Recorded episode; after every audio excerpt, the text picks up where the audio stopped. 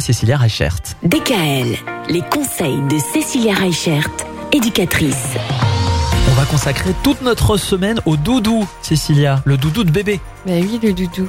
Alors il faut savoir que le doudou, c'est ce qu'on appelle aussi un objet transitionnel. Ça veut dire que ça fait la transition entre la maison, l'extérieur, entre les parents et les enfants qui commencent à se détacher petit à petit.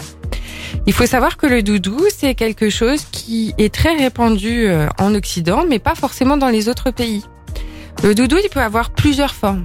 Ça peut être un objet fétiche, ça peut être une peluche, ça peut être un ange. Enfin, chez nous, le doudou, c'est très courant. Et on veut à tout prix, quand un enfant naît, qu'il ait un doudou. Sauf que, ben, c'est pas forcément nécessaire. Et ça, on le verra toute cette semaine. Le doudou, en fait, c'est surtout euh, quelque chose qui apporte du réconfort à l'enfant. Ça permet vraiment de faire ce lien, comme un pont entre le connu et l'inconnu. Euh, Il y a énormément de, de livres qui, qui, ont été euh, faits sur le doudou, euh, notamment celui du Unicote, mais on en parlera vendredi dans nos, nos livres de la semaine. Mais c'est vrai que ce doudou, en fait, permet vraiment de réconforter l'enfant, de le rassurer.